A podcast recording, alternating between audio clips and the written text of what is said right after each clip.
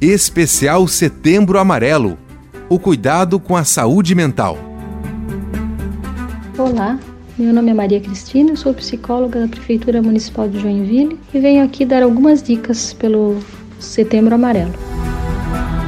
Procure não dificultar a felicidade. O problema pode não ser o que você vê, mas como vê. Lembrar de situações que o fizeram sentir-se bem ajuda a sair do estado de tristeza e a lidar melhor com as dificuldades. Identificar o problema com clareza e focar em uma resolução eficaz contribui para ampliar o nosso repertório de habilidades, trazendo motivação para encarar as dificuldades da vida. Saber reconhecer e respeitar os próprios limites ensina as outras pessoas a respeitá-lo também.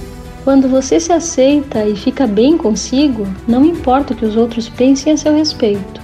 É preciso construir a sua autoaceitação, reconectar-se consigo mesmo. A necessidade de pertencimento é própria da nossa natureza humana, mas não deve nos afastar de quem somos. Respeitar-se, sem desrespeitar o outro, ajuda você a se conectar com a própria essência.